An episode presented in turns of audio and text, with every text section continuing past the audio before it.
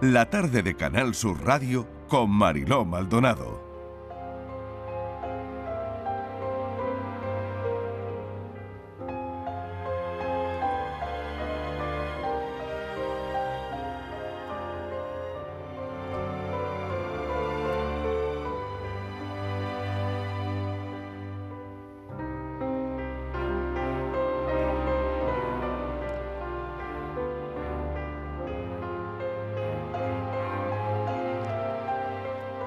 En la lejanía de la distancia más corta, un abismo lamentable de ninguna sombra, la decadente falta de una caricia, olvido gratuito, ridícula forma de no querernos la del olvido, pero más razonable y aceptable que otras. La vida tiene muchas lecturas y este libro es una lectura de la vida de su autor con seudónimo Alberto Ratia, a quien vamos a presentar hoy en la tarde, Bienio y Medio. En sus páginas, lo cierto y lo incierto. Hay pequeñas frutas de colores sin nombre. Hay un palíndromo entre un eres y un seré, porque bienio y, bienio y medio es un juego literario lleno de palabras que asombran con una voz íntima para oír de un mundo defectuoso a ratos, dejarse atrapar por la fisiología del enamoramiento, que es lo que podría durar según, según algunos científicos, un bienio y medio. Alberto Ratia, bienvenido. Bien hallado. Gracias por acompañarnos esta tarde. Gracias por invitarme. Bueno, háblanos de este bienio y medio. ¿Por qué bienio y medio? Bueno, este libro nació fruto de un bienio y medio hace ya unos cuantos años y, bueno, me parecía una forma bonita de, decir tres años. Siempre me ha gustado jugar con, las palabras, con su sentido y con su forma y creo que en mis poemas lo hago y en el título no podía ser menos. Em, bienio y medio deja los recuerdos reposar eh, Alberto Ratti ha sabido esperar que ellos de alguna manera escogiesen el momento idóneo para convertirse en libro, ¿no? Para convertirse en material literario, para ser bienio y medio, ¿no? Sí, este, este libro ha estado dormido mucho tiempo porque en realidad es un regalo en sí mismo, desde antes incluso de ser escrito. Y bueno, mm, yo nunca tuve intención ni, interés por publicar, eh, pero como no, vivo solo en este mundo, hay personas que me rodean y, personas que han sido muy importantes para que esto nazca en, su, en sus inicios y para que esto se publique hoy. Entonces, esas personas que creyeron en mí, en concreto una persona, obviamente, mi mujer, que ha sido la que ha, la que ha puesto mm, rima a estos versos y, ritmo a mi vida, decidió que el, hecho de que yo no quisiera publicar no significaba que no publicase. Y entonces, recientemente he cumplido la bonita edad de 50 años y como regalo tuve un preacuerdo con una editorial que se interesó, la editorial es Libri, y, y bueno, pues firmé ese preacuerdo porque venía acompañado de la primera edición no oficial del libro. Le hicimos unas pequeñas correcciones y ha salido a la calle. Y aquí está. ¿Qué ocurre en nuestro cerebro cuando nos enamoramos?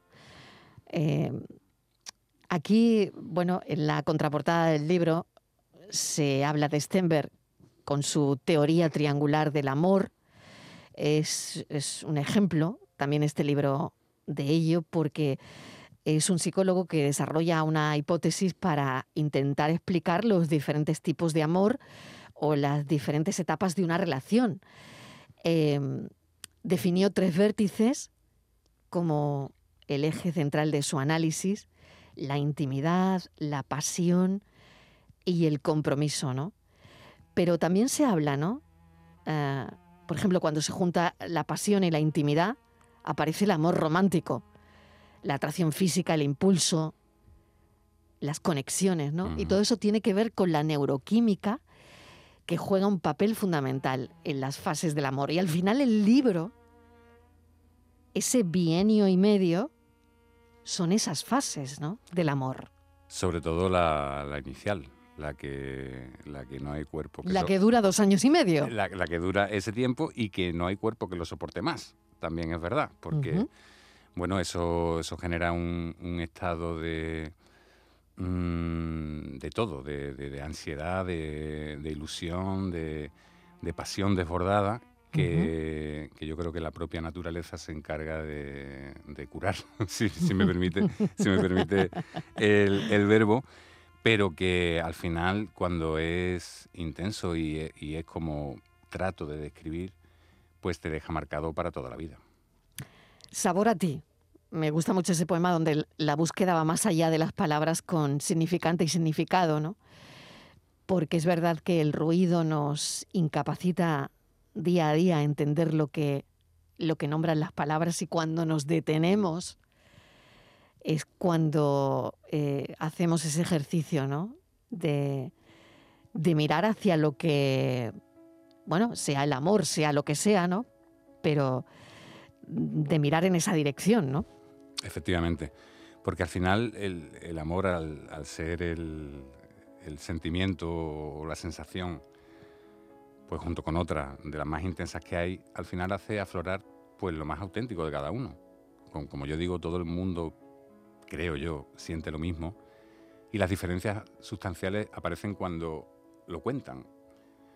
Ya depende de, de la intensidad con, cada, con que cada uno viva eso y las ganas que tenga de contarlo de una forma diferente y por supuesto de adornarlo, que al final de lo que se trata en la poesía es de lo sencillo y lo cotidiano o no, adornarlo. Pues mm, yo me gustaría que nos leyese algo, porque mm, seguro que eh, has elegido alguno para, para leernos, ¿no? ¿Sí? ¿Hay alguno? ¿Hay, alguno que tengamos por ahí? Hay alguno. Venga. Eh, cuando un escritor elige sus poemas, em, a ver, hay... Normalmente eh, esto es ¿Hay alguno, preferido? Hay algunos que te, gustan más, pero al final eh, depende de la tendencia de cada uno. A mí, por ejemplo, no me gusta especialmente la rima, me gusta más la musicalidad y, la, y el ritmo. Y, en realidad yo he elegido uno al azar casi, te diría, pero que, cuenta un poco esa, esa, paranoia que uno puede llegar a, vivir y a disfrutar y en algún momento a sufrir cuando se enamora.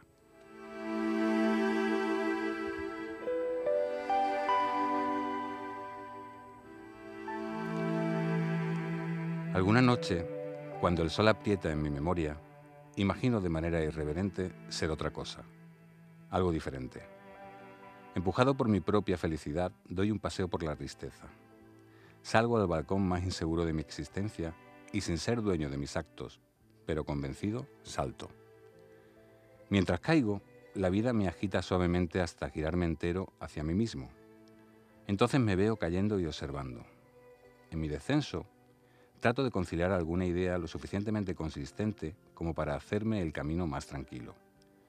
Cuando ya te he conciliado, con la certeza de ti entre mis brazos y me tienes agarrado dulcemente por la cintura, veo mi vida toda con atención, en un segundo, y hago un gesto con la boca, casi una mueca, cuando mi cuerpo cae de nuevo junto al tuyo, justo en el centro de mi pasado, mi presente y mi futuro.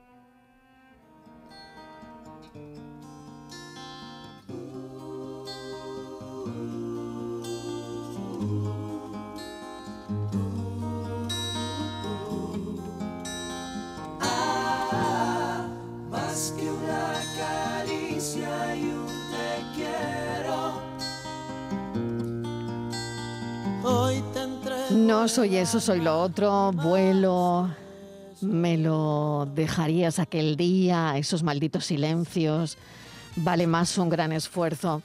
Bueno, eh, bienio y medio, está, está todo aquí y te deseamos mucha suerte. Hay que recordar que el libro se presenta mañana en la FNAC, 7 de la tarde. 7 de la en tarde. En la FNAC de Málaga. En la FNAC de Málaga haremos otra presentación después del verano en Sevilla. Muy bien. Y nada, está todo el mundo invitado, todo el mundo que quepa. Claro que sí. Hasta completar aforo. Efectivamente. Bienio y medio, Alberto Ratia, que además es un seudónimo. Efectivamente. ¿Por qué un seudónimo? Me alegro mucho de que me hagas esa pregunta. Yo tengo un pasado, como todos, en esta vida, y mi pasado es deportivo. Y entonces yo hice mi carrera deportiva con mi primer apellido, Zafra. Y he pensado que esta carrera la quiero hacer con el apellido de mi madre, en honor a mi madre y a todas las madres. Claro que sí. Alberto Ratia, mil gracias. A vosotros. Ha sido un placer. Que se esté encendiendo a cada momento para que prenda el amor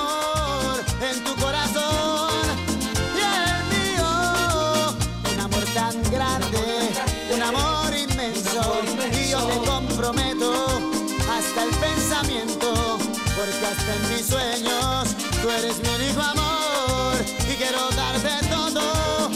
Todo, todo.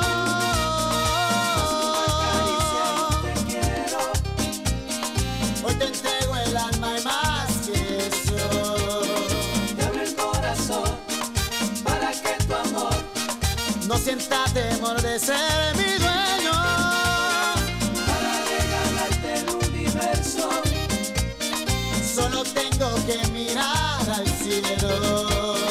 y gritar tu voz para que el reloj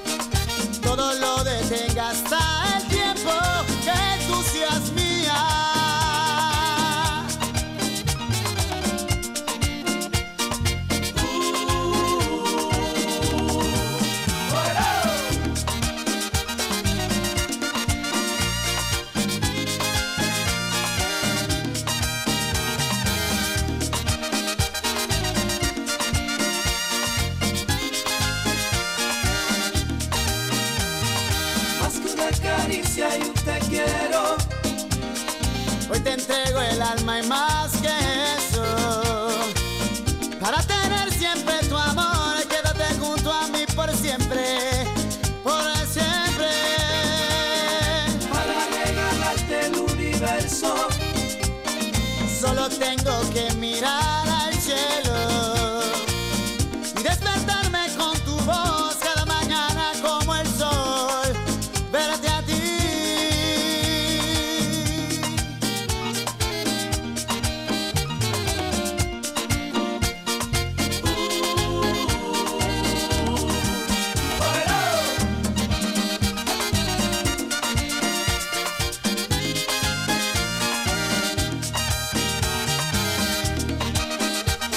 La tarde de Canal Sur Radio con Mariló Maldonado. También en nuestra app y en canalsur.es.